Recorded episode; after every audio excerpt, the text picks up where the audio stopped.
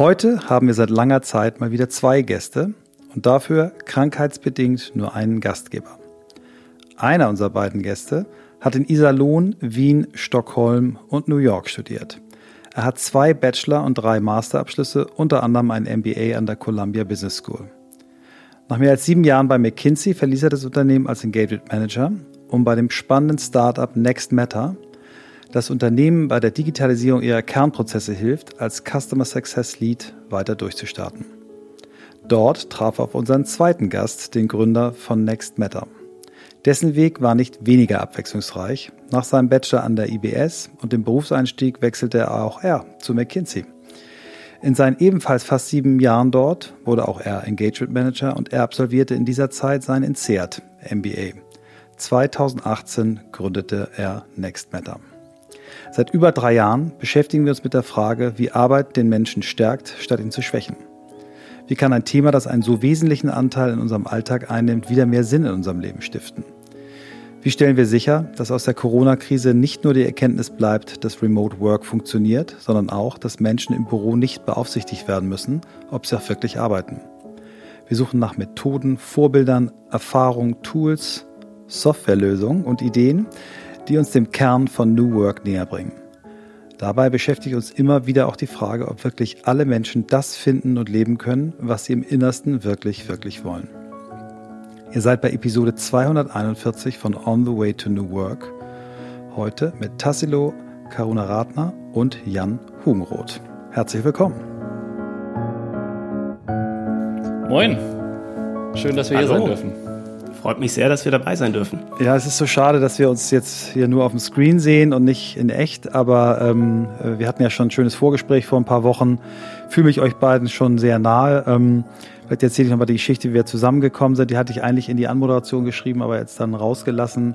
Ähm, Tassilo, unser gemeinsamer Freund äh, Torben Otten, ich glaube, ihr habt euch in New York kennengelernt genau. und angefreundet, wart dann irgendwie auf dem Urlaub und habt, äh, du hast von deinem Thema erzählt, von deinem neuen und er äh, hat dann sofort gesagt, ah, du musst Michael kennenlernen, ihr müsst euch treffen, ähm, das passt so gut zusammen und wir haben ja gleich im ersten Gespräch festgestellt, dass er da ein sehr gutes Gefühl hatte. Genauso war's und ähm, ich glaube, das kann man ja dann auch nachholen, dass wir uns nochmal treffen, wenn diese Zeiten vorbei sind. Ja, Auf jeden ähm, Fall. Dann ist das Auf jetzt der Fall. Auftakt. Sehr stark.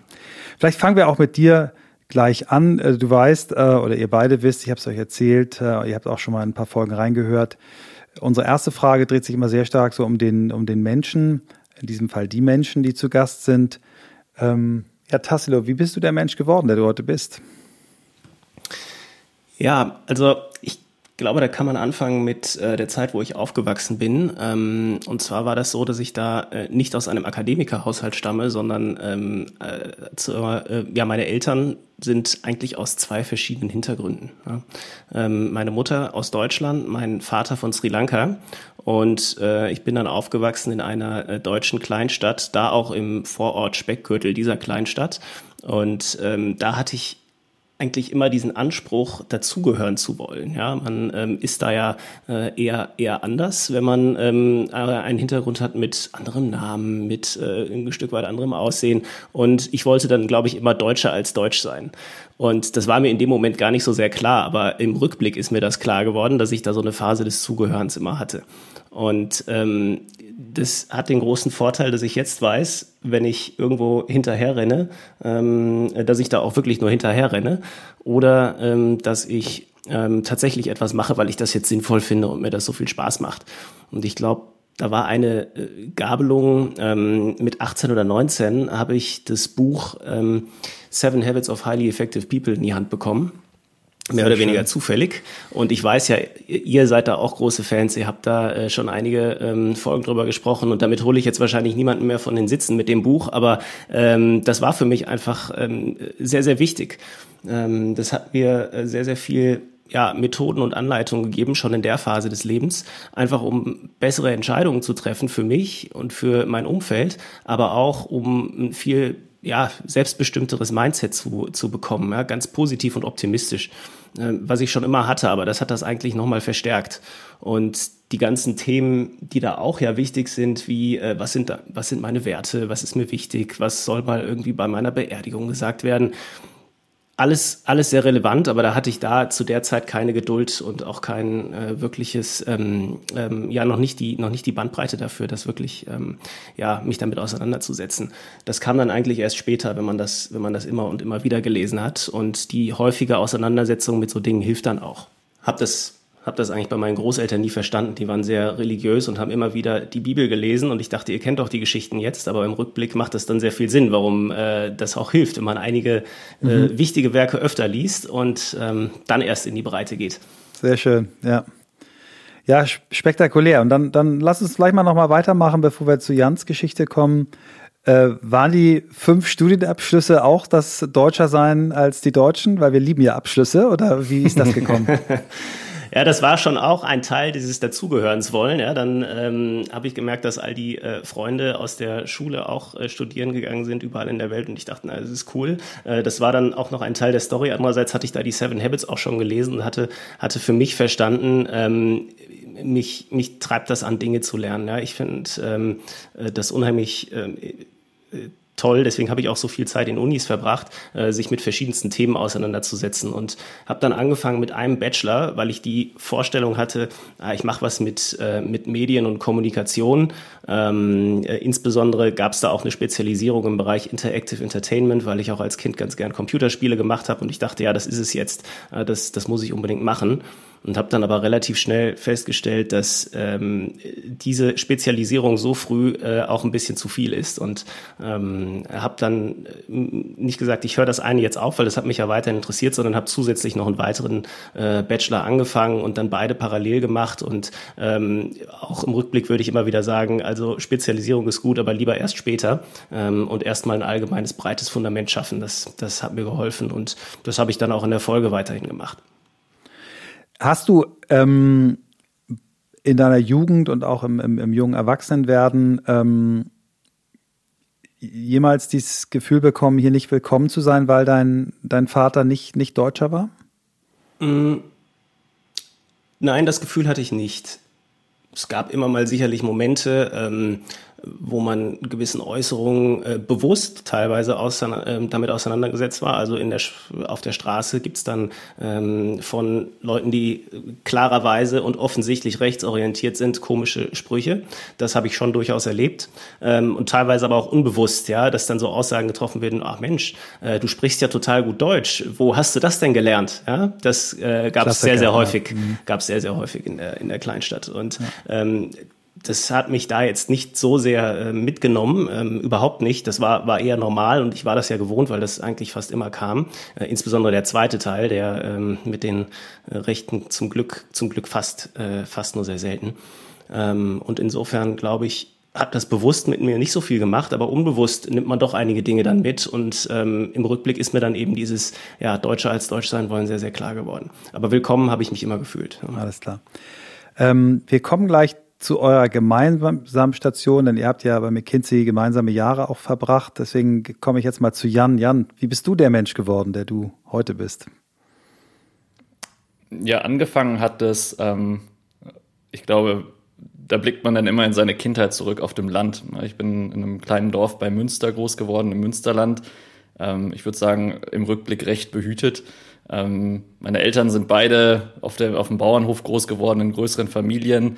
Mein Vater ist gelernter Landwirt, meine Mutter gelernte Bankkauffrau. Die haben quasi ab 16, 17 gelernt, ähm, selbstständig zu arbeiten, aber auch den Wert der Arbeit ähm, selbst zu schätzen und ähm, haben quasi seit, seit ich denken kann, so viel Energie in ihre eigene Arbeit, in ihr eigenes Unternehmen gegeben, ähm, äh, was, was mit mir was gemacht hat, wo ich glaube ich, was, was ich nicht mehr ablegen kann. Ähm, wo heute es einfach normal ist, zurückzuschauen, ähm, dass am Tisch morgens, mittags, abends Unternehmertum, also mein Vater hatte nach der Landwirtschaft ein paar Jahre später gegründet, Unternehmertum immer irgendwie Tischthema war.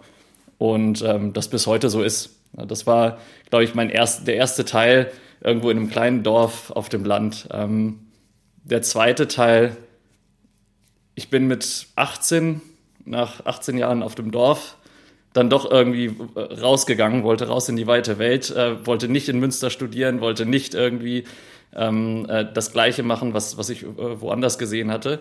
Ähm, bin dann ähm, zum Studium klassisch BWL Wirtschaftsrecht äh, gegangen, hatte die Chance zum Auslandsstudium nach San Francisco zu gehen und ähm, danach ähm, unterschiedlichste Unternehmen kennenzulernen. Ähm, in dieser ganzen Zeit zu sehen, wie Unternehmen funktionieren und wie internationale Zusammenarbeit in Unternehmen funktioniert, ähm, hat mir extrem viel Spaß gemacht. Das war im Studium schon so, das war danach in der Zeit in der Unternehmensberatung so. Ich hatte vor dem Einstieg in die Unternehmensberatung anderthalb Jahre bei damals Akandor und Thomas Cook, bin dort eingestiegen 2008, eine Woche äh, bevor Lehman in die Pleite gegangen ist, habe also innerhalb der ersten zwei, drei Monate gesehen, was das alles mit einem Unternehmen machen kann, 20 Prozent Gehaltsreduktion, kaltes Wasser, äh, tutto completo, ähm, äh, war Vorstandsassistent beziehungsweise ähm, Projektmanager in dem Vorstandsbüro äh, für anderthalb, zwei Jahre in dieser Zeit. Und das war wirklich ähm, war kaltes Wasser und danach war die Unternehmensberatung sozusagen meine zweite Universität, um zu lernen, ähm, wie Unternehmen eigentlich wirklich funktionieren. Äh, weil nach der Uni hat man dann doch nur das ähm, Theoretische gelernt.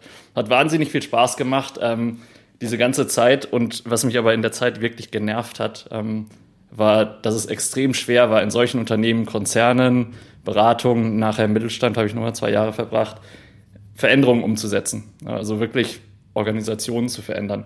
Das hat mich, das hat mir extrem viel Spaß gemacht, das zu tun, in Workshops, mit Dokumenten und so weiter. Aber am Ende, nach drei, sechs Monaten Projekt, war immer unklar, wie wird dann die Veränderung wirklich umgesetzt.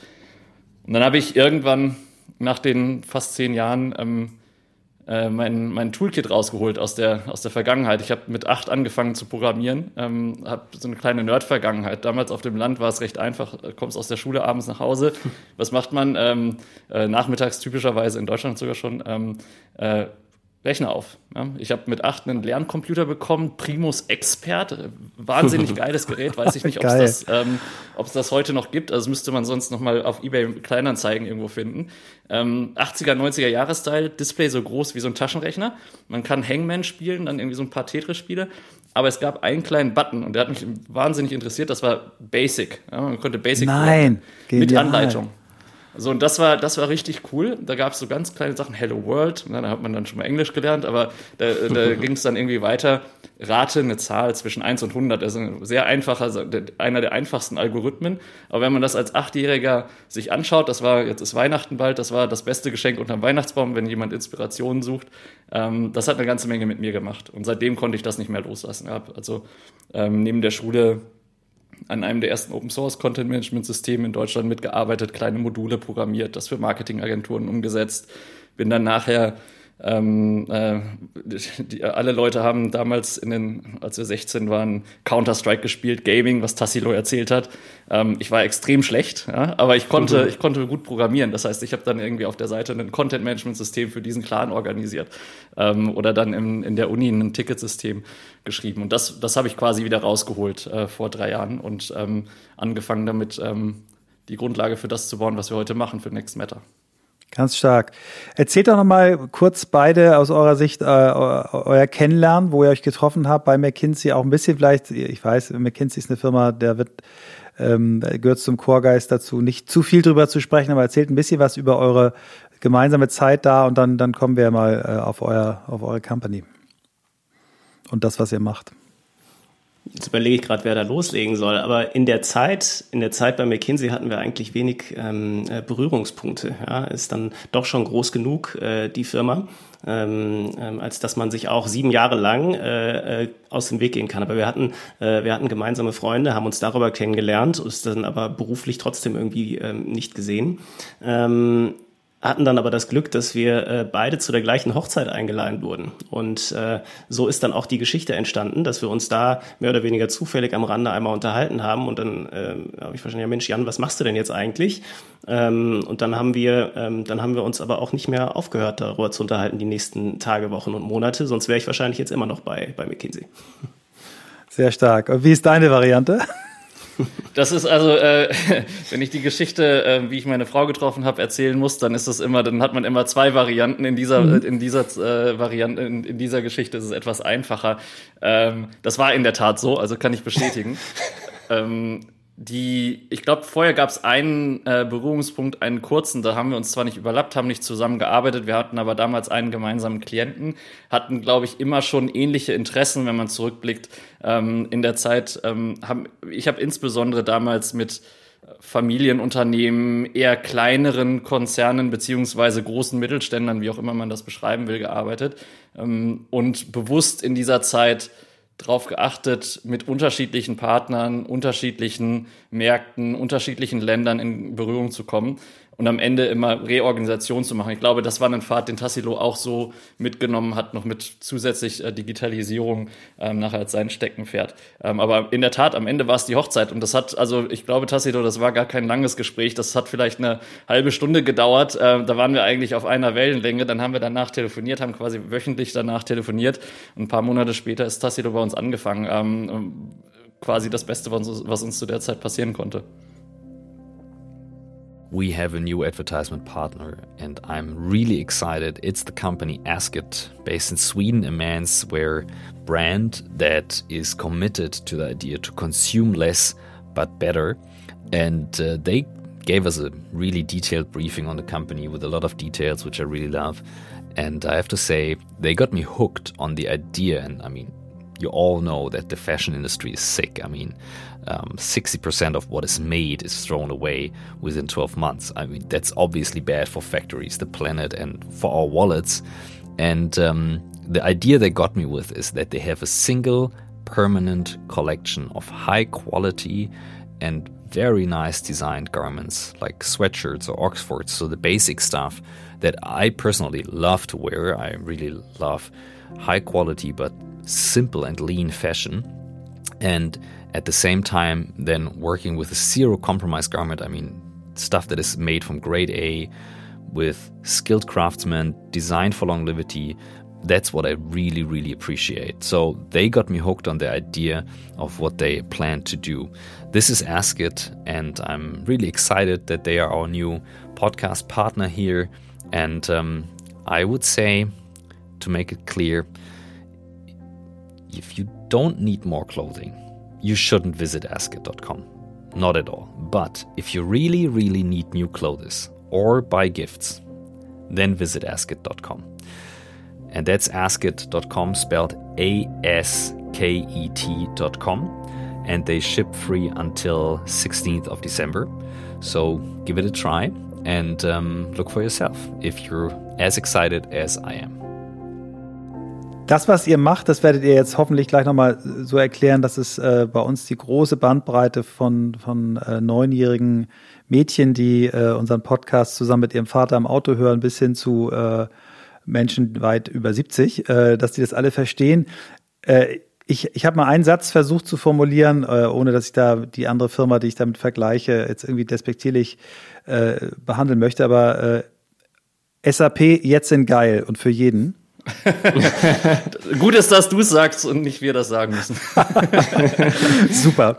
Also Digitalisierung von Kernprozessen. Erzählt mal, wie ihr in die Idee, oder da musst du ja erstmal anfangen, Jan, wie du an die Idee rangegangen bist, wie, wie du die bekommen hast, aus welchen, aus welchen Needs, die du wahrscheinlich ja in deiner Arbeit äh, bei McKinsey auf verschiedenen Projekten gesehen hast und dann ähm, wie ihr gestartet seid. Was war, was war die Kernidee, was war der Kernprozess, so ein bisschen dieses Produkt mal zum Leben erwecken lassen. Das äh, geht erstaunlich gut im Podcast, habe ich schon ein paar Mal probiert.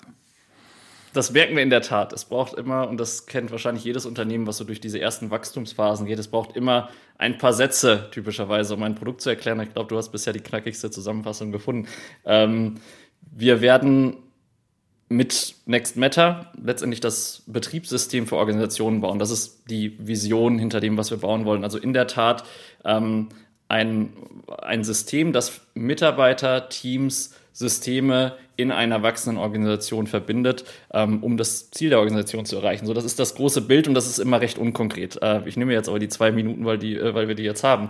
Auf jeden ähm, Fall hast du auch sechs.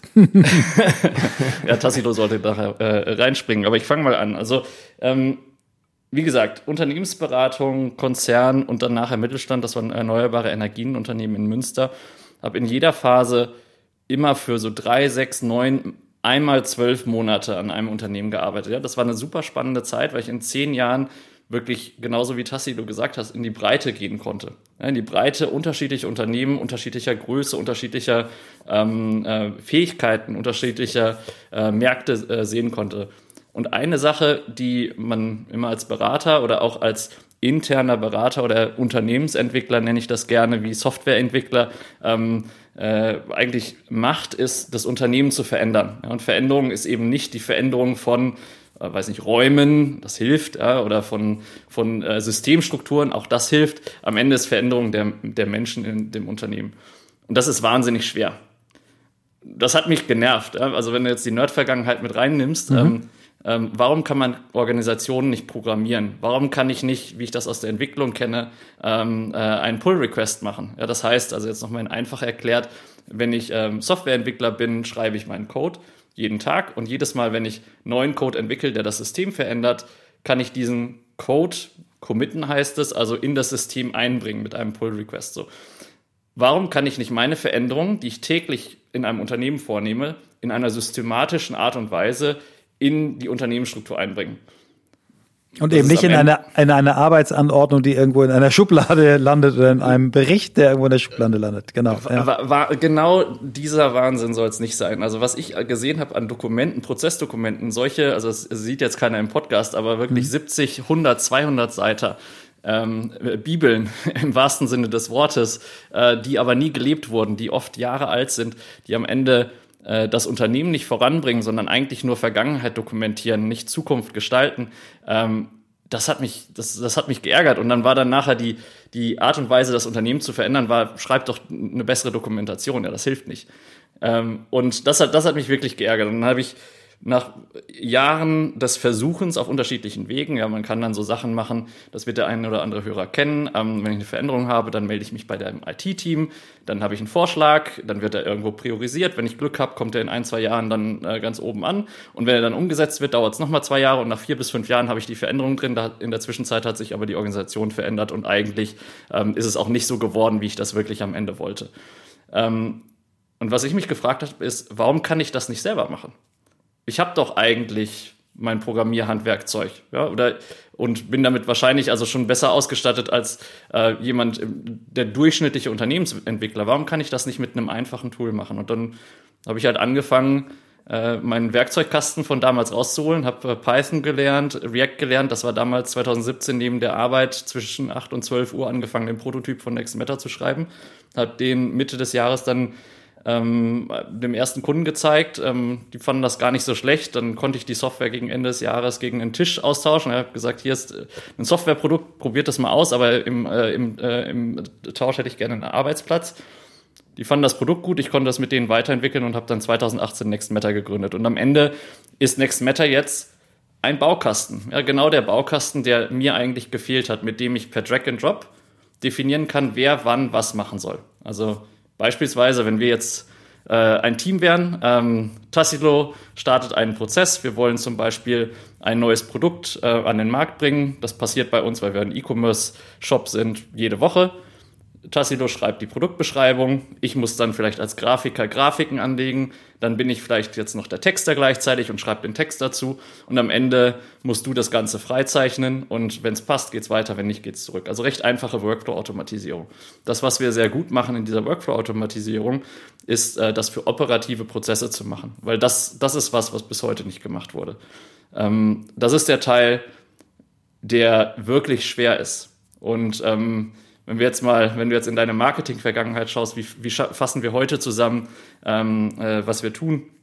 Wir sind am Ende ein Operations Management System, ein System, mit dem der COO, der Operat das operative Management-Team und die operativen Mitarbeiter ihr Unternehmen und ihr Unternehmenssystem gestalten können. Also das ist eigentlich das System, was fehlt. Der CFO hat ein ERP. SAP ist ein Beispiel dafür. Jetzt können wir mal sagen, das ist ein sehr gutes Beispiel, glaube ich, was sich auch mit äh, One, HANA und was es alles anderes gibt, äh, sehr, sehr schnell trotzdem noch weiterentwickelt dafür, wie groß dieses Unternehmen ist.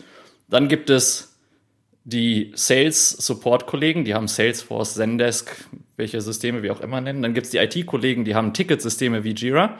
Ähm, und dann ist das operative Team da, was eigentlich die wichtigsten Prozesse des Unternehmens in der Hand hat. Und das hat E-Mail. Die haben, ja, die haben E-Mails. Äh, ich habe noch ein paar andere, ja. Chat, Meetings, Telefone, äh, Excel, ähm, die neuen haben Google Sheets, ähm, wir haben irgendwie PowerPoint, manchmal nehmen wir Google Slides, jetzt gibt's neue Versionen davon. Ähm, cooles Unternehmen, äh, übrigens Pitch in, in, in Berlin. Ja. Ähm, aber das hilft dir alles nichts. Am Ende ist das kein System, was zuverlässig so arbeitet, wie ich das möchte und was am Ende, wo wir jetzt wieder den Kreis schließen, eigentlich dem einzelnen Mitarbeiter, dem Menschen die Arbeit erleichtert äh, und ermöglicht, wirklich strukturiert zu arbeiten und besser zu arbeiten. Sehr stark. Also das, was ich nochmal mitnehme, ist äh, äh, Python als als als äh, es ist eigentlich eine richtige Sprache. Ist, eine, ist es eine Programmiersprache, würdest du ja, sagen? Genau. Ja, genau. Python ist die Sprache und dann Django ist dazu beispielsweise genau. das Framework. Und, und Python ist ja, wenn ich es richtig erinnere, so, so objektbasiert. Das heißt, du, du musst nicht alles äh, äh, coden, sondern du hast bestimmte Bausteine, die du quasi äh, kombinieren kannst oder die vor, vorgebaut sind. Ne? Oder wie, wie kannst du das vielleicht nochmal erklären?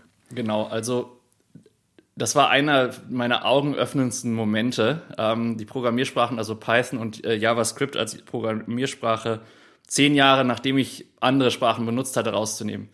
Am Ende ist das heute Lego-Programmieren so nicht. Das, ja, das ist wirklich, also ich bin wirklich kein guter Programmierer. Jeder, jeder in meinem Team, wenn ich, wenn ich irgendwie anfange, den Code anzufassen, dann, dann, dann, dann springt eigentlich jeder auf und das sollte auch so sein. Ja? Äh, mittlerweile, der ganze Code, den ich geschrieben habe, ist ersetzt worden von Leuten, die deutlich besser schreiben können. Aber am Ende ist es Lego bauen. Ich bin ein mhm. riesen Lego-Fan in der Kindheit gewesen, habe das mit meinem Cousin gemacht und genauso funktioniert Programmieren heute. Module zusammenstecken, bisschen Code dazwischen schreiben, aber das, also das kann man eigentlich recht schnell selber anfangen. Also wenn jetzt jemand mit acht, neun Jahren zuhört, ähm, dafür gibt es ein paar Adressen, die können wir im Nachhinein teilen. Ähm, da kann man eigentlich sehr gut ähm, auch einsteigen, ohne große Vorkenntnisse. Ja, sehr stark. Ich habe es mir so ein bisschen erklärt, äh, Unterschied, ich programmiere mir meine Webseite selber oder ich nehme so einen sehr coolen äh, Webbaukasten, wo ich, wo ich viele vorgebaute Sachen habe und, und das eigentlich selber kann. Ne? So, genau. ganz grob und vereinfacht. Ganz grob vereinfacht, genauso. Der Baukasten für dein Unternehmenssystem und deine Unternehmensprozesse. Super. So, Tassilo, jetzt, äh, wenn ich es richtig mitgeplottet habe, dann hast du auch das Thema Sales mit im, im, im Blick. Ähm, äh, ich bin jetzt Unternehmer, habe eine Firma mit äh, 500 Menschen und noch eine kleinere mit äh, 20 Leuten und äh, wir lernen uns äh, im Urlaub kennen und äh, du machst jetzt den Elevator Pitch und sagst, Michael, du brauchst das. Wie würdest du es mir erklären? Ja, das ist ähm, ich glaube, du hast es gerade ganz gut gesagt mit äh, den, den Jungs und Mädels, die im Auto sitzen, ähm, wollen das auch verstehen. Und ich glaube, grundsätzlich komplizierte Dinge einfach machen, ähm, ist was, was wir sehr, sehr gut können ja, mit, mit Next Matter. Also ich will ja niemand so arbeiten. Die Leute kommen morgens rein, machen ihr E-Mail-Postfach auf, ähm, machen ihre Spreadsheets auf, ähm, sehen dann noch zehn Messages und Notifications in WhatsApp, in Slack, in Google Chats, wo auch immer ähm, und müssen sich dann zusammensuchen, wie sie eigentlich idealerweise ihren Tag koordinieren sollten.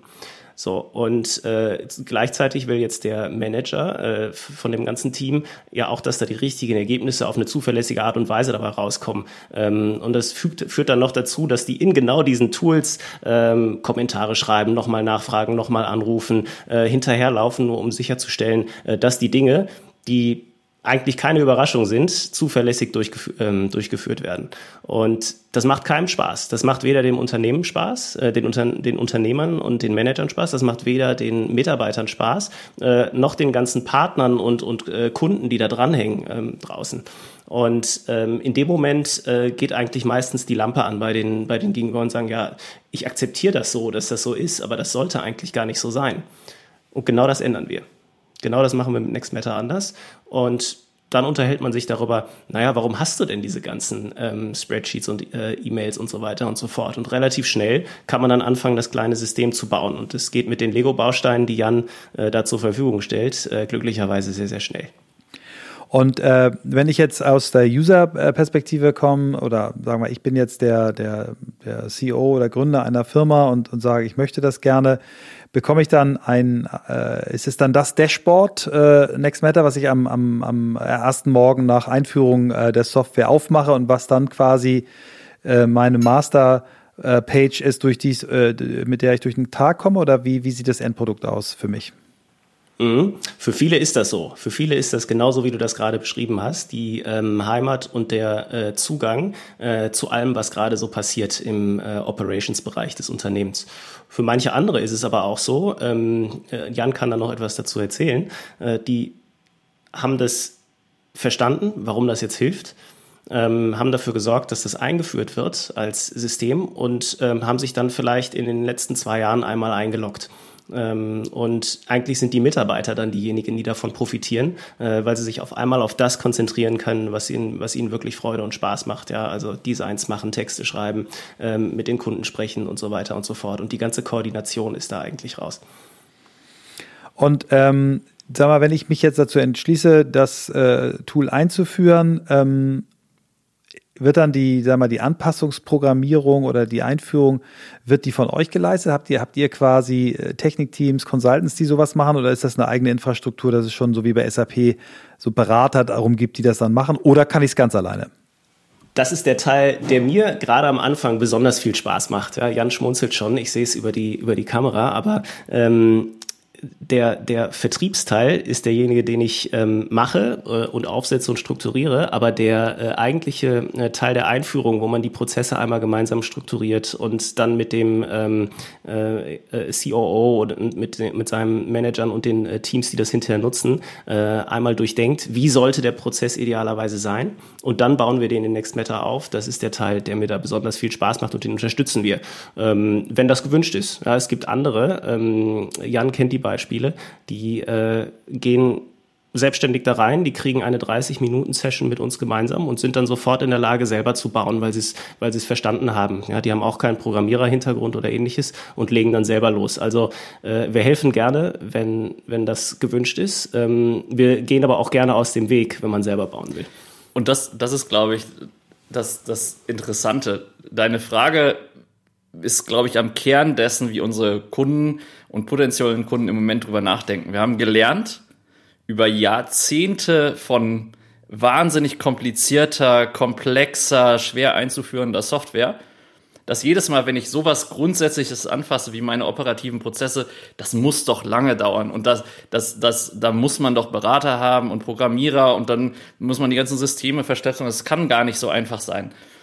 Das heißt, das ist, das ist die Annahme, die wir im Moment versuchen zu entkräften, weil am Ende, ähm, ich kann dir irgendwie jede, jede Menge einzelnen User im Moment zeigen, die nutzen das jeden Tag selber. Wir führen typischerweise den ersten Prozess gemeinsam ein. Das ist wie beim Lego-Bauen. Ja, man muss einmal die Lego-Anleitung benutzen, aber dann aus, aus einer Polizeistation kann ich auch schnell einen Bahnhof bauen oder ähm, äh, andere Dinge. Und wenn ich eine Polizeistation gebaut habe und noch zwei, drei Sets dazu bekomme, dann baue ich eben eine Stadt.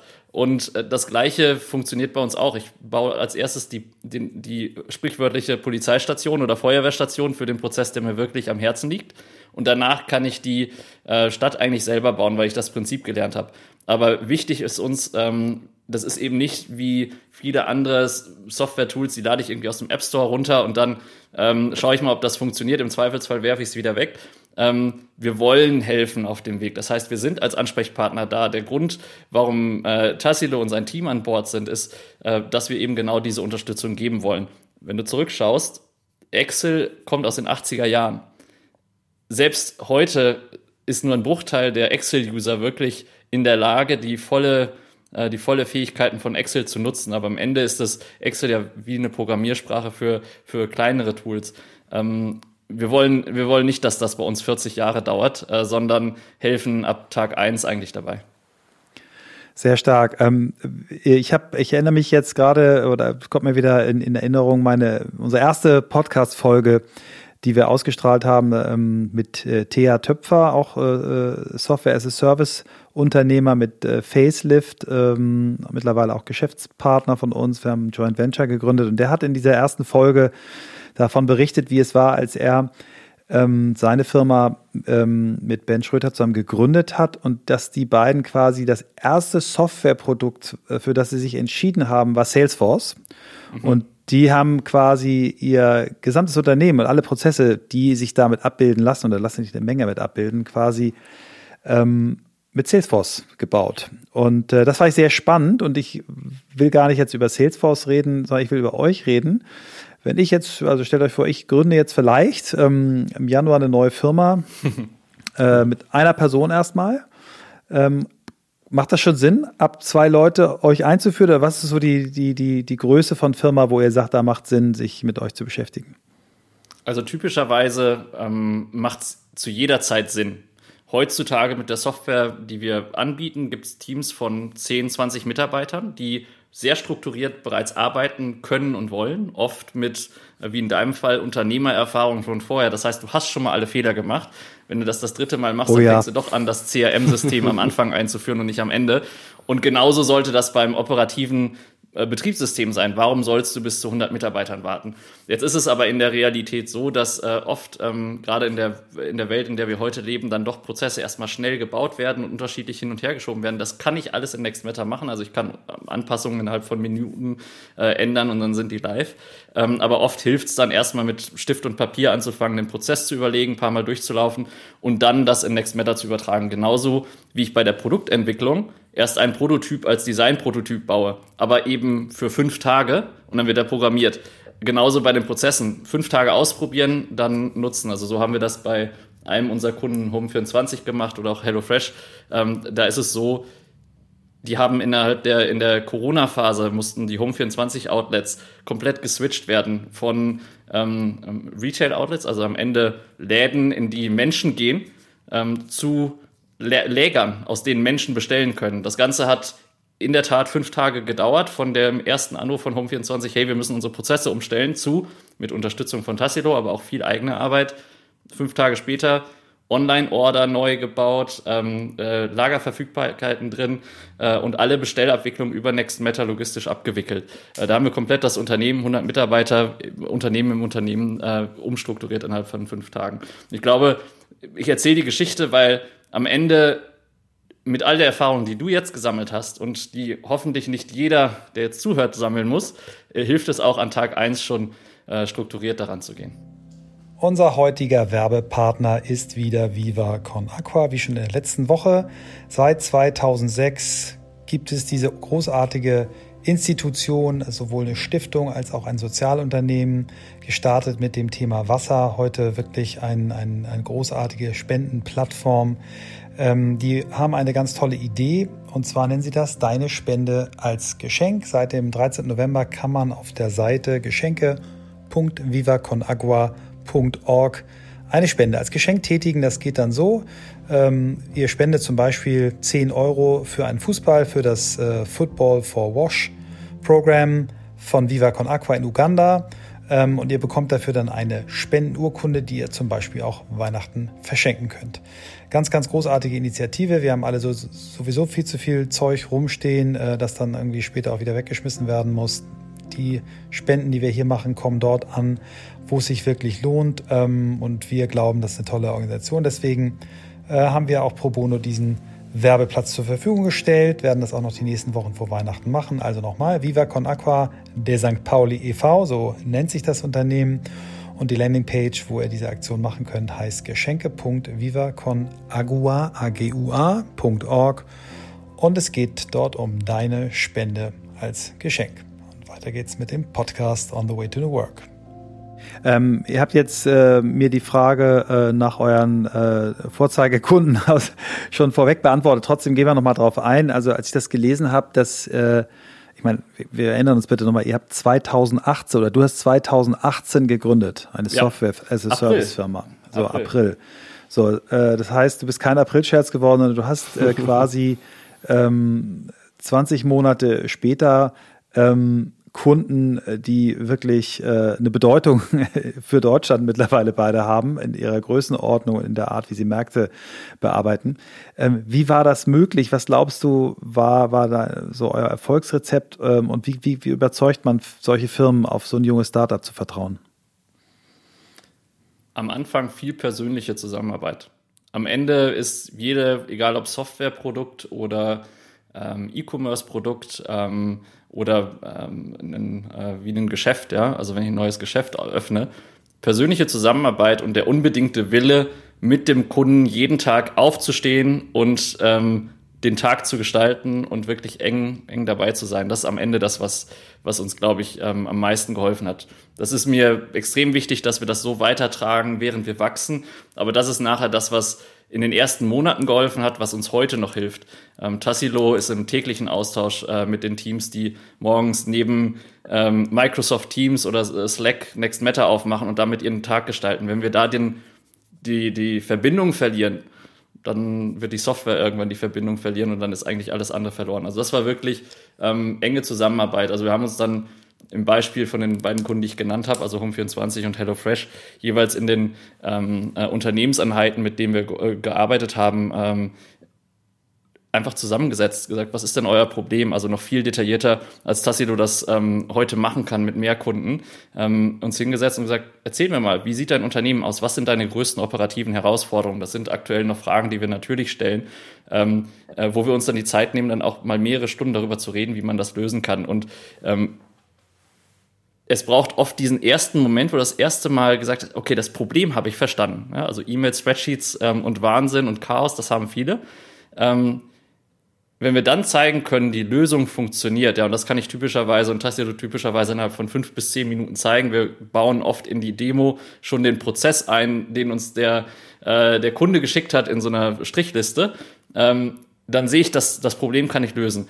Der größte Teil, der am schwersten ist, aber das ist immer so, egal ob Software oder andere Unternehmensveränderungen, ist die Veränderung von, okay, ich habe verstanden, dass ich das Problem habe, ich habe verstanden, dass ich das lösen kann, jetzt verändere ich mich. Und der Teil persönliche Verbindung mit dem Kunden ist da das Wichtigste. Und das hat, glaube ich, hat uns, glaube ich, einfach äh, geholfen. Und danach, die ersten Kunden haben anderen Kunden davon erzählt. Ähm, das Super. ist im Moment das, wie wir gewachsen sind.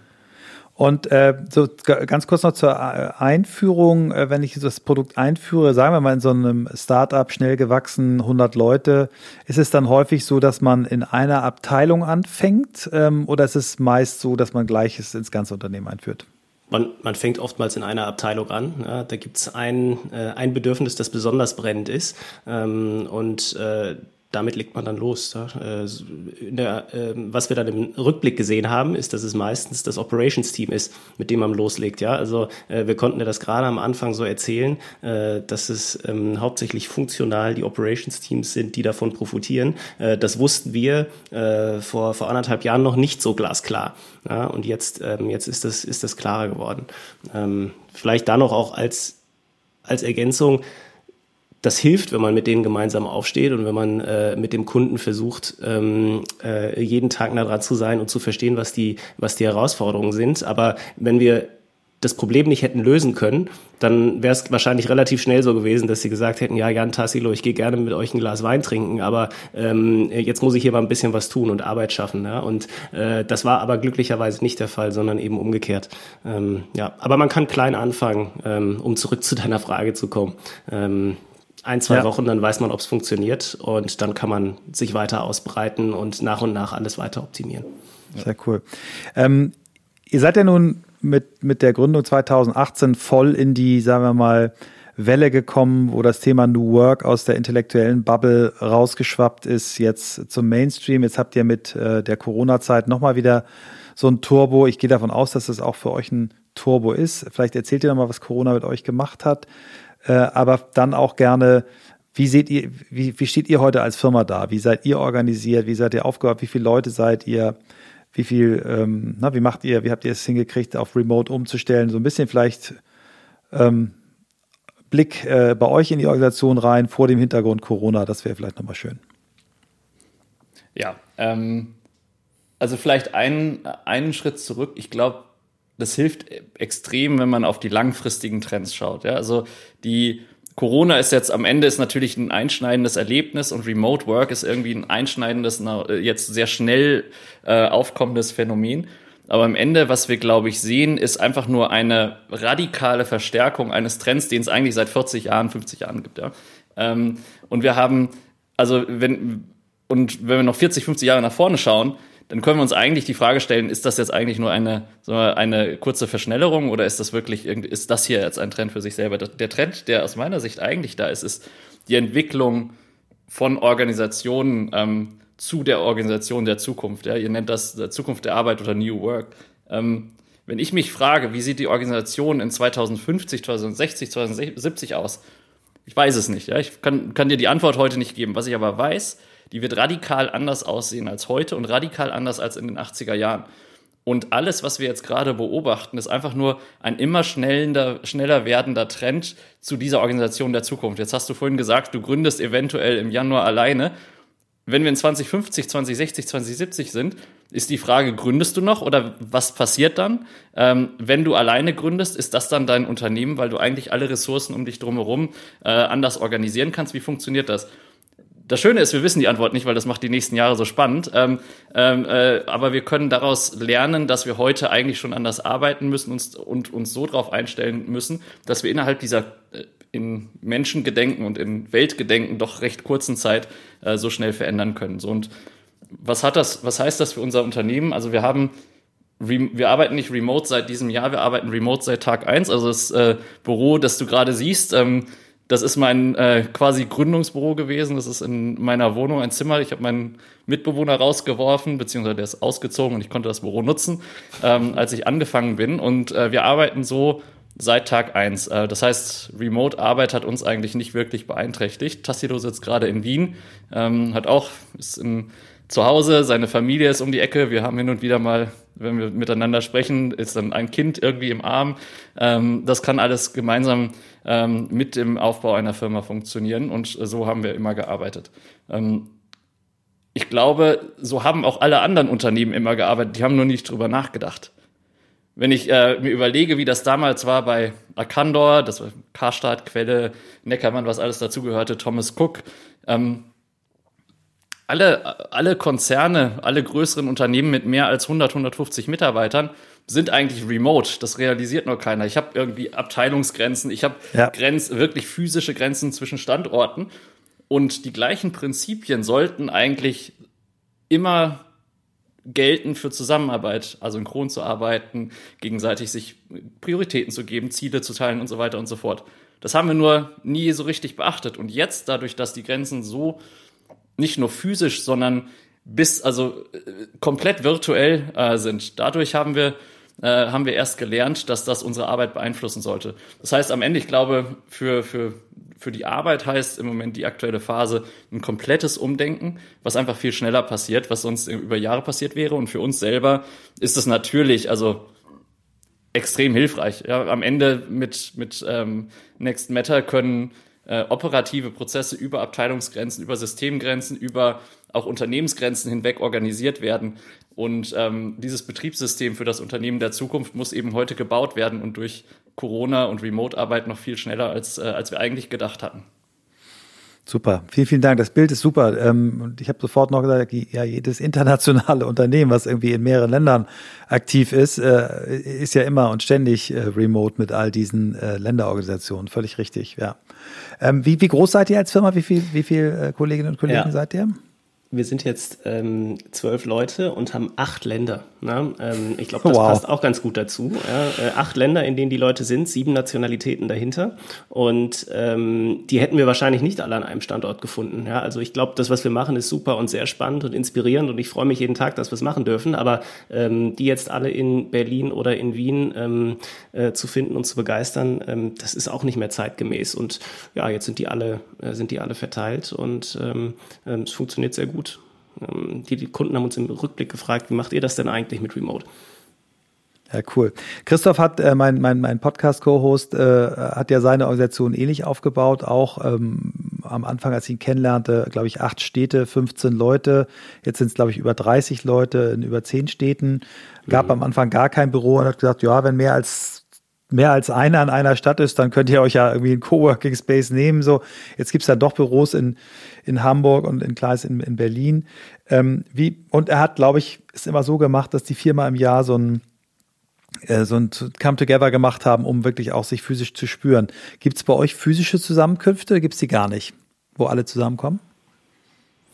Die gibt's die haben wir auch schon gemacht, jetzt in 2020 natürlich nicht so viel. Und das Letzte, was wir gemacht haben, gerade ähm, vor ein paar Wochen, ist, dass wir ein Virtual Reality Offsite gemacht haben. Wow. Also wir haben uns äh, als Firma in Virtual Reality getroffen, was total abgefahren war. Also in dem Moment merkt man, die Zukunft ist hier, wo alle mit ihren äh, äh Virtual Reality Brillen in ihren eigenen Umgebungen waren und wir haben dann da äh, gemeinsam ein Meeting gehabt. Also das, ähm, das war unheimlich cool. Ähm, Ersetzt das, äh, dass man zusammenkommt? Nein, natürlich nicht. Das wollen wir auch weiterhin machen, sobald das wieder möglich ist und die äh, Grenzen sich wieder öffnen und sich die Situation normalisiert hat. Ähm, das ist aber eine gute Ergänzung und auch näher dran an einem realen Meeting als das, was wir gerade machen über eine ähm, 2D-Videositzung. Ja, das äh, macht einen großen Unterschied, wenn man mit allen Sinnen wirklich, wirklich voll dabei ist. Ich kann es nur empfehlen, das mal auszuprobieren. Super. Wie habt ihr es gemacht? Mit welcher Technik? Oculus, Dienst? genau, das ja. sind äh, Oculus-Brillen und dann ähm, haben wir da eine, äh, eine, Software benutzt. Arthur nennt sich das, könnt ihr euch gerne mal ansehen auch. Ähm, äh, kann ich auch gerne eine Intro machen, wenn ihr die Gründer kennenlernen wollt. Äh, super spannende Geschichte. Klingt sehr, sehr spannend. Ähm, ich würde gerne noch mit euch über, bevor wir noch mal ein bisschen persönlicher äh, werden, ähm, über das Thema Führung sprechen. Ich habe gestern äh, in einem Anfall von Größenwahn äh, auf LinkedIn den Brian Robertson von Holocracy kontaktiert und geschrieben, hey, hi, und ähm, bin ein großer Fan. Ähm, und äh, wir machen diesen Podcast in Deutschland, den auch ein paar Leute ganz cool finden und habe so aufgezählt, wen wir schon alles so aus Amerika interviewt haben. Da haben wir schon echt ein paar richtig coole Leute dabei gehabt. Äh, ob, ob er nicht vielleicht Lust hätte, mal in meinen Podcast zu kommen. Es dauerte echt eine Stunde, dann kriegte ich so eine nette Antwort. Oh ja, klar, super gerne. Und äh, das heißt, wir werden Brian Robertson, den Erfinder von Holocracy, ähm, bald bei uns haben. Das ist ja, sagen wir mal, die radikalste Form von neuen Führungsphilosophien eben keine Führungskräfte mehr zu haben, also Führung nicht mehr in Hierarchien und Funktionen, sondern in Rollen zu vergeben. Ähm, ich bin im Moment, wenn, wenn du mich, wenn ihr mich fragt, mein Führungs Begriff, der mir im Moment am sympathischsten ist, ist der des äh, Servant Leaders, also des, der Führungskraft, die sich immer in den Dienst der Sache stellt und sagt, ich, ich bin dafür da, dass meine Leute, die mir anvertraut sind, eben bestmöglich ihren Job machen können. Ich muss die Steine aus dem Weg räumen, in Zeiten von Corona dafür sorgen, dass sich alle irgendwie auch emotional äh, zusammenhalte. Ähm, aber ich bin nicht in erster Linie äh, der Mensch, der die geile Karriere macht. Das ist mein Führungsbegriff für die Zukunft. Ähm, was ist euer Führungsbegriff? Wie definiert ihr Leadership? Wie lebt ihr Leadership? Ja, wer möchte anfangen? Ähm, ich glaube, die eine Sache, die du ja gerade auch gesagt hast im Zusammenhang mit dem Servant Leader, ist, die Leute machen zu lassen und ähm, eigentlich eine Umgebung zu schaffen, die, die es ihnen ermöglicht, bestmöglich ähm, zu arbeiten, zu wachsen, die Dinge zu machen, äh, die sie gerne ähm, ja, erreichen möchten. Und ich habe das äh, oftmals in ähm, ja schon in der Unternehmensberatung mit meinen Teams, aber dann auch ähm, jetzt, ähm, wenn ich wenn ich neue Mitarbeiter eingestellt habe, äh, mitbekommen, dass dann die Frage gestellt wurde: Naja, von wann bis wann arbeitet ihr denn? Ja, also da habe ich gesagt, ja, das ist mir eigentlich egal, ob du jetzt um 7 Uhr anfängst oder um 11. Ähm, Hauptsache, wir haben ein gemeinsames Verständnis davon, was wir hier schaffen wollen äh, und schaffen das dann hinterher auch. Ja, und äh, wenn du dann irgendwie zu viel machst und zu lange machst, dann werde ich dich mal wahrscheinlich anrufen, warum das jetzt so ist. Ähm, aber ansonsten ähm, geht es eher darum, ähm, zu sagen, wie kann ich dir dabei helfen, genau das äh, zu erreichen, dass das auch in deinen Ablauf und in, in deine Ziele reinpasst. Äh, und dann hat man relativ schnell eine andere Unterhaltung als die, die ähm, ich möchte irgendwie um ähm, 17 Uhr einmal Sport machen, was ja äh, mittlerweile schon viele mal gehört haben, aber dann auch relativ langweilig ist. Ja, also ich, ich finde diese den Gedanken Servant Leadership und Freiraum geben, so wie Tassilo es beschrieben hat, ähm, ist eigentlich das, das, das, wonach wir am meisten im Moment leben. Ähm, sind wir da? Wahrscheinlich noch nicht. Werden wir irgendwann da ankommen? Weiß ich auch nicht. Ähm, ich finde an dem Ganzen, an, an Leadership so interessant, die, die eigentliche Reise. Ja, das ist so ein bisschen wie so eine, wie so eine Lebensreise. Die, äh, das, das Framework, ob das jetzt Servant Leadership ist oder ob ich irgendwie andere Tools dazu nehme, das hilft mir persönlich oft, meine Gedanken zu, zu strukturieren. Aber ich glaube, das ist eine extrem persönliche Reise, Entwicklung und am Ende auch Tätigkeit. Es ist ein, äh, äh, ist so schwer, also Management kann man noch als Job beschreiben, Leadership, ähm, da wird es dann schwer. Und ähm, ich glaube, diese allein die Reflexion darüber, was heißt das denn, was ich heute gemacht habe, was ich morgen mache, wie will ich da, wie, welches, nach welchen Prinzipien will ich arbeiten und wozu führt das dann in meinem Team, wie funktioniert mein Team als System, meine Organisation als System und am Ende die gesamte Wirtschaft als System und wie kann ich meinen Beitrag eben als Servant Leader leisten das finde ich sind die relevanten Fragen, egal was dann das Label ist. Und ähm, die, die Auseinandersetzung damit ähm, ist ein, ein super spannender Prozess. Ich bin gerade an dem, an dem Punkt, wo das Fragenstellen eher, eher im Vordergrund ist. Ich habe ehrlicherweise die Antwort noch nicht. Ich glaube, wir haben, wir haben ein funktionierendes System, das für unser zwölf Mann- und Frauenteam sehr gut funktioniert. Ähm, aber es ist noch nicht das, äh, sicherlich noch nicht die Antwort. Ähm, aber Servant Leadership ist wahrscheinlich ähm, das, wo ich am, die Richtung, in die ich am, am, am meisten denke im Moment. Hm.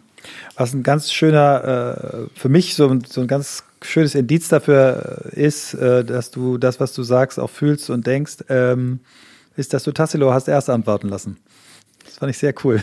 Das ist die äh, äh, ja, äh, interessante Beobachtung, ja, das ist gut. Das ist, schon, das, ist, das ist genau das, was ich meine. Die, diese, diese Momente so darauf wirken zu lassen, ähm, jetzt allein dadurch, dass du das gesagt hast, wird, geht bei mir schon wieder was an und wird, wirkt wieder einen anderen Prozess an. Das kann ich, ich habe genug Bücher gelesen in den letzten paar Jahren, aber das erzählt mir kein Buch, sondern das sind genau diese Beobachtungen. Extrem hilfreich. Dankeschön. Ja.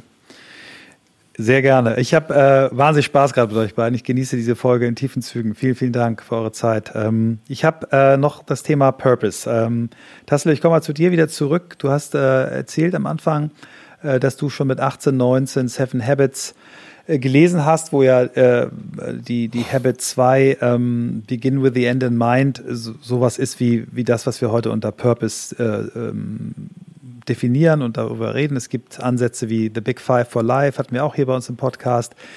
Hast du irgendwie, du hast damals gesagt, du hast das was ich total verstehen kann. Ich war 32 und war überfordert, äh, mir meine Grabrede zu schreiben.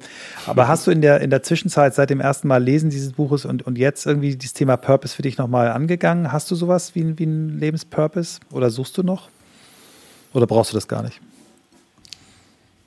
Ich glaube, ich brauche das total. Ähm, ich suche da auch immer nach. Ich glaube, die ähm, Antwort oder das, was ich glaube, was die Antwort ist, wird da auch immer klarer. Also vielleicht gebe ich dir in 10 äh, oder 20 Jahren nach ähm, äh, erneuter Lektüre und weiteren Erfahrungen von den äh, Seven Habits und all dem, was sonst noch so passiert, nochmal eine andere Antwort. Aber ähm, was ich jetzt schon sehen kann, ist, dass diese Phase des Dazugehören wollens und dieses Dazugehören, das war dann irgendwann weg. Ja, ähm, das habe ich im Nachhinein realisiert, dass das einige meiner Entscheidungen ähm, beeinflusst hat und auch eine Antriebskraft war.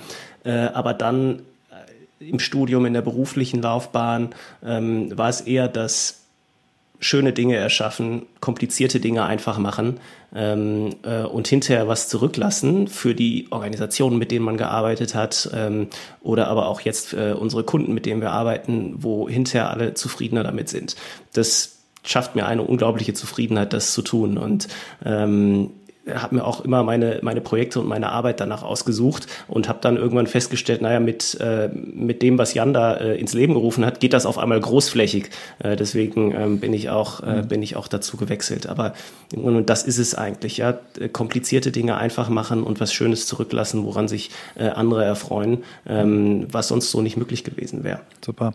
Äh, Jan, bevor du kurz kommst, ich äh, erinnere mich an einen ähm, äh, anderen äh, McKinsey-Alumni, äh, Janis Bandors, Jaworski, der hat äh, Xletics gegründet, äh, so eine, so eine Event-Sportserie, der das so ein bisschen so formuliert hat wie geile Sachen mit geilen Leuten machen, ist so eigentlich schon der, der, der Einstiegspurpose. Äh, wenn man den schon mal hat dann, dann und, und danach lebt, dann ist man schon auf einem ganz guten Weg. Also von daher finde ich da einen völlig, völlig okay. Und er darf, darf sich auch nur ändern, er darf wachsen. Aber das finde ich schon ein schönes Motiv, was du genannt hast. Jan, mhm. kannst du was mit Purpose anfangen? Also ich glaube, das erklärt sich ja immer erst im Nachhinein. Ne? Ähm, idealerweise überlegt man sich das im Vorhinein. Ähm, äh, ähnlich zu dem, was du genannt hast. Äh, ich schaue hier gerade nach links. Äh, meine letzte Stunde. Ähm, äh, super, super cooles Buch, ähm, was mich irgendwann ähm, so in den Mitzwanzigern reflektieren lassen hat, wohin die, die Reise geht und warum, warum ich das ähm, ähm, alles überhaupt mache, was ich tue. Am Ende macht es mir wahnsinnig viel Spaß, und das habe ich in der Beratung gemerkt, aber auch in den Stationen vorher und nachher, diesen Moment zu haben, nach drei, sechs Monaten mit einem, mit einem Menschen, mit einem Team, mit einer Organisation, die erfolgreich gemacht zu haben oder erfolgreich zu machen. Ähm, einzelne Menschen finde ich eigentlich fast am spannendsten, ja, weil man sieht wirklich die Reise, wie sich ein Mensch verändert über allein über drei Monate, was du alles machen kannst in drei Monaten. Ähm, äh, ist der Wahnsinn, was dann mit Teams passiert, was mit Organisationen passiert. Und anderen Menschen zu helfen, erfolgreich zu sein, ihre eigenen Ziele zu erreichen. Das ist das, was mir wahnsinnig viel Spaß macht. Ähm, und am Ende, also Next Matter ist nur ein Ausdruck dessen, genau wie Tassilo das gesagt hat, es ist halt irgendwie eine skalierbare Art und Weise, das zu tun. Ähm, aber am Ende die, der einzelne Mensch, der sich dadurch verändert und wo du, wo du am Ende zurückschaust und sagst, welche, ähnlich wie äh, Jannis in diesem Beispiel das äh, äh formuliert hat, ähm, welche Menschen du auf dem Weg berührt hast. Ja, da gibt es von Clayton Christensen, glaube ich, den, äh, den Gedanke, was, was zählt am Ende. Ähm, ja, super, super Artikel, der, ja. ja. Der, der, der, dieser Gedanke, wen habe ich berührt und wie habe ich in meinem Fall, andere Leute suchen andere Dinge, in meinem Fall heißt das, wie habe ich die andere Person, den anderen Menschen erfolgreicher gemacht. Im, nicht nur in der, in der Arbeit, sondern das ist ein wichtiger Teil des Lebens, auch im eigenen Leben. Das macht mir wahnsinnig viel Spaß. Und das ist aktuell Next Matter, mit dem wir das umsetzen. Und das kann auch was anderes in Zukunft sein. Super. Ähm, bevor wir jetzt auf die, äh, die Zielgerade kommen, äh, genau die, die letzten beiden Fragen. Und zwar einmal, was hat euch so in eurem Leben inspiriert? Ihr habt, äh, du hast jetzt gerade schon zwei, zwei Lesetipps gegeben. Äh, bei Clayton Christian werde ich doch mal das, den Artikel nochmal, den, ich hab, weiß auch nicht mehr genau, wie er hieß, nochmal nachrecherchieren und dann in unsere Leseliste geben, die wir ja auch mal wieder pflegen müssen. Aber sagt doch vielleicht mal, was so ein, zwei äh, Bücher, die euch oder auch drei, die euch geprägt haben. Eine Geschichte, die vielleicht ganz gut dazu passt. Ähm, ich habe ich weiß gar nicht, wie lange es her ist, ich glaube acht, neun oder zehn Jahre, äh, einen Artikel gelesen. Ähm, ich sollte ihn noch mal raussuchen, aber da ging es um das Gefängnisparadoxon. Vielleicht erzähle ich euch da auch nichts Neues, aber äh, mich hat es nachhaltig beeindruckt und einfach fasziniert. Und die Beobachtung war, dass ähm, Häftlinge, die im Gefängnis sitzen, jeden Tag den gleichen Ablauf haben, immer das Gleiche machen müssen. Um 6 Uhr geht's los und äh, äh, irgendwann ist dann halt wieder ähm, vorbei. Ähm, die haben in dem Moment jede Sekunde empfunden wie Jahrzehnte und die Zeit geht einfach nicht rum. Aber im Rückblick schrumpft das zusammen eigentlich zu wenigen Wochen oder Monaten in der Empfindung, weil das Gehirn nichts hat, an, dem man sich festklammern kann. Es gibt keine Erinnerungen, keine außergewöhnlichen Ereignisse ähm, und dann fühlt sich ein gesamtes Leben eigentlich sehr, sehr kurz an. Wohingegen umgekehrt, wenn man, wenn man es voll erlebt und viele Dinge tut und neue Sachen macht, ähm, vergeht der Moment sehr schnell, aber in der Rückschau hat man was, was einen ähm, ja das Gefühl gibt, was auch ähm, was erlebt zu haben und ein volles Leben gelebt zu haben. Und ähm, ich kann das noch nicht im im, im, Purpose und im Why einordnen, aber es hat mich nachhaltig beeindruckt, dass das doch auch etwas sein soll, ähm, ja, was, was mein Leben leiten sollte irgendwo. Stark. Ja, versuch, wenn du da irgendwie die Quelle findest, freue ich mich. Danke. Du hast ja auch schon ein Buch genannt, Seven Habits, auch wenn es schon ein paar Mal auf der Liste steht. Ist es, äh, ich schreibe es immer wieder gerne hin. Ja, ja ich, kann, ich kann euch noch welche äh, geben, ähm, die ich ganz interessant finde. Ähm, Surely You're Joking, Mr. Feynman, ähm, ist von Richard Feynman, dem äh, äh, Physiker, eigentlich eine ähm, äh, Autobiografie und ist unheimlich lebensbejahend, eine Neugier, die beeindruckend ist. Also das, das kann ich auch unheimlich empfehlen äh, zu lesen. Und wenn du mich gefragt hättest von sechs, von sechs bis zwölf, dann hätte ich dir wahrscheinlich gesagt, Tipp und Struppi zu lesen, ja, weil äh, die habe ich, ja. die habe ich rauf und runter gelesen, wirklich hundertfach immer wieder. Und ähm, ja, das hat auch so ein Stück weit die Abenteuerlust in mir äh, befriedigt und geweckt. Ja, ich kann dir versprechen, ja. ich, ich, kann dir versprechen, beide Lesetipps äh, äh, sind noch nicht auf unserer Liste. Ganz stark. Danke dir, Tassilo. Jan.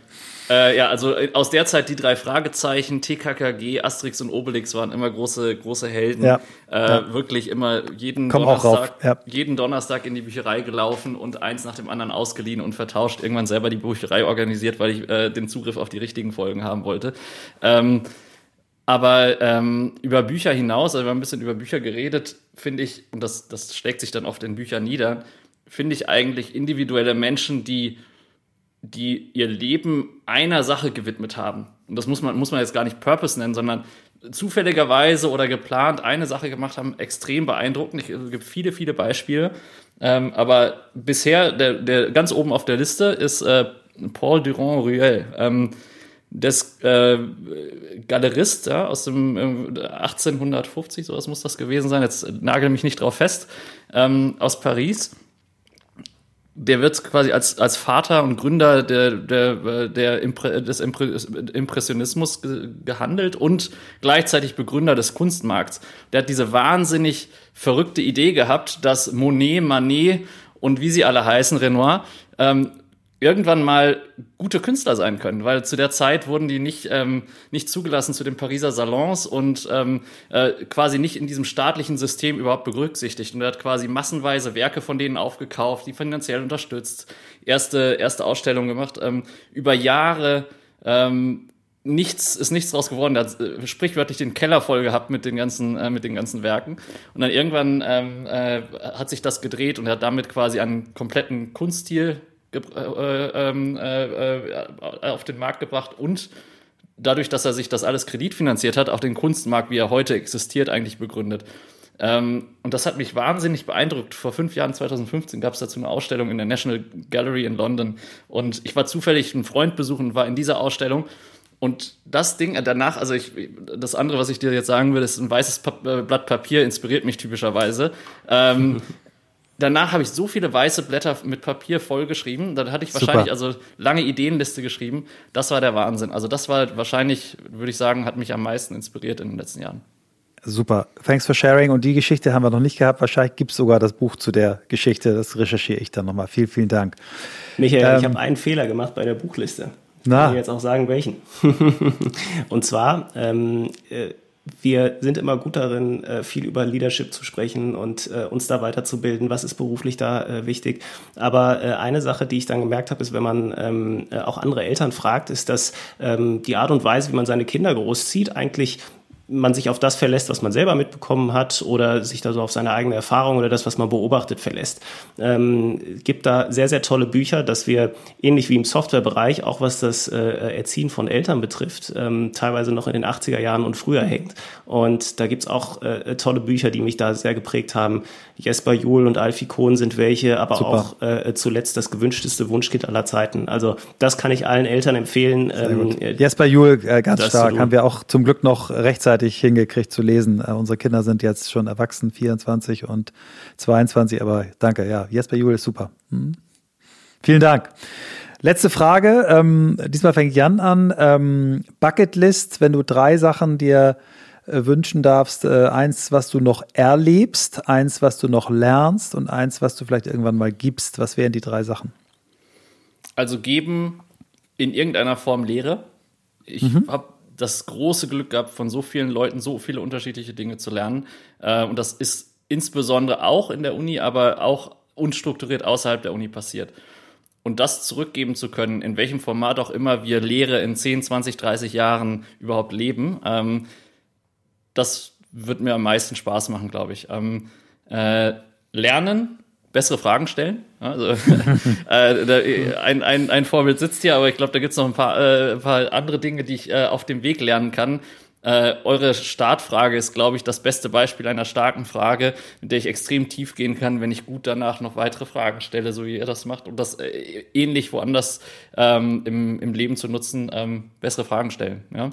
Und ähm, erleben, bei der Frage, ich meine, die, die war ja planbar, ähm, bei der Frage hat es mich echt so ein bisschen zerrissen, ehrlicherweise. Es hat eine ganze Zeit gedauert, bis ich die Antwort hatte. Ich glaube, am Ende einfach jeden einzelnen Tag so zu nehmen, wie er jetzt ist. Ja, das ist ein bisschen cheesy, aber am Ende ähm, vor, vor drei Monaten ist ähm, eine gute Freundin aus der Schulzeit von mir äh, überraschend verstorben. Ja, das hat mich komplett ähm, aus der Bahn geworfen, einmal äh, für, für Wochen, für Monate. Ähm, ist wahrscheinlich immer noch nicht ganz verarbeitet, aber ähm, das, was mich damals so berührt hat und was ich wirklich, wirklich wertschätze an ihr und was ich, was ich auch aus ihrem Leben gelernt habe, ist, die hat nach 34 Jahren jeden einzelnen Tag genauso gelebt, ihre, die Menschen um sich herum genauso berührt, mit voller Energie, mit voller Lebensfreude, äh, das jeden einzelnen Tag eingebracht. Und das bleibt mir in Erinnerung. Und das war für mich wahrscheinlich mein größtes Learning in diesem Jahr. Und ähm, am Ende, ja, ich kann noch das Polarlicht sehen oder eine Safari machen oder sowas. Aber ich glaube, das wäre mir eigentlich dann doch wichtiger, ne? jeden wow. einzelnen Tag so zu leben. Danke. Das ist eigentlich eine schöne Inspiration jetzt gewesen. Ja? Also was ich gerne nämlich lernen würde, ist mehr den Moment auch äh, zu genießen und zu erleben. Ja, weil wenn ich jetzt, zu, ich, ich schaue nicht zurück. Manchmal, wir haben uns Viele, nicht abgestimmt vorher. Wir haben uns nicht abgesprochen und jetzt kommt das dabei raus. Ja. ähm, also zurückschauen mache ich nicht. Ich bin, ich bin nicht nachtragend, ich denke nicht viel an gestern und ich lamentiere da auch nicht in irgendeiner Richtung. Ähm, ähm, das ist ganz gut, manchmal zurückzuschauen, um sich selber besser zu verstehen, aber ansonsten denke ich nicht an, an, an gestern. Aber ähm, ich denke viel an morgen. Und ähm, eigentlich sind aber die Momente, die äh, relevant sind, die, die jetzt hier, äh, hier und jetzt sind. Und ähm, die Menschen, die ich besonders inspirierend und beeindruckend fand, haben immer eine besondere Präsenz und dadurch eine besondere Ausstrahlung gehabt, dass sie den äh, Moment voll angenommen haben. Und ähm, ja, das würde ich gerne auch noch, äh, auch noch lernen, das, das zu können. Äh, mehr heute, weniger morgen. Ähm, genau, und äh, ansonsten, ja, ich als ich gesehen habe, erleben, äh, bin ich sofort eine ähm, Reiseliste durchgegangen. Aber ich hätte jetzt tatsächlich die Nordlichter genannt. Ja, weil, Super. Ähm, ich, ja, das machen wir dann zusammen. ich, ich mag den Winter. Das machen wir dann, genau. ähm, nehmen wir die Familie noch mit. Ähm, ich mag den Winter. Ich mag, ich mag das Freiheitsgefühl, äh, äh der, der vom Norden ausgeht. Und äh, deswegen würde ich das gerne ähm, mal machen und erleben. Super. Ihr beiden, ihr habt mich so glücklich gemacht. Ähm, wir machen ganz oft montags Podcast-Tag und das, äh, das Lied äh, Tell Me Why I Don't Like Mondays ist für mich mittlerweile Tell Me Why I Do Like Mondays. Ähm, ich habe so viel mitgenommen aus dieser Folge, so viel Energie und ähm, ich danke euch wirklich von Herzen. Ich ähm, wir machen normalerweise immer, äh, schicken wir unsere Gäste raus oder, oder nehmen es in einer separaten Situation auf, so unser Fazit. Ich, ich mache das jetzt einfach mal, äh, während ich euch weiter angucke und äh, bitte euch auch noch nicht auszumachen. Ähm, es ist immer schwierig für uns, wenn wir wenn wir Empfehlungen von Podcast-Gästen kriegen, ähm, weil wir dann immer nicht so genau wissen, ha, warum, wieso, weshalb, ist nicht unsere Idee und so. Manchmal ein bisschen sperrig und brauchen auch manchmal ein bisschen lange. Ähm, Torben ist nun einer wirklich äh, meiner Seelenverwandten, obwohl wir gar nicht so viel Zeit verbracht haben, aber sehr intensive Jahre schon miteinander verbracht haben. Und ich habe irgendwie sofort gespürt, ähm, dass das was Besonderes wird, als er mir von dir erzählte, Tassilo. Und als wir dann das äh, Dreiergespräch hatten, wusste ich es nochmal. Ähm, aber das ist sowas von nochmal übertroffen worden. Und ich finde, wir haben in diesem Gespräch so viele tolle Momente gehabt. Jetzt auch zum Schluss nochmal. Ähm, ja, ich kann einfach nur sagen, ich, ich wünsche euch ganz, ganz viel Erfolg auf eurem persönlichen Weg, auf dem gemeinsamen Weg, den ihr angetreten seid jetzt. Ähm, ich glaube, ihr habt eine ganz, ganz tolle Chance, äh, Wirtschaft äh, nachhaltig zu gestalten und zu verändern. Ähm, ich würde gerne irgendwie mal mit euch ein Sales-Gespräch führen für meine Firma, die ich vielleicht im nächsten Jahr gründe. Ähm, und ja, habe ich. Und ich danke euch von ganzem Herzen. Vielen, vielen Dank.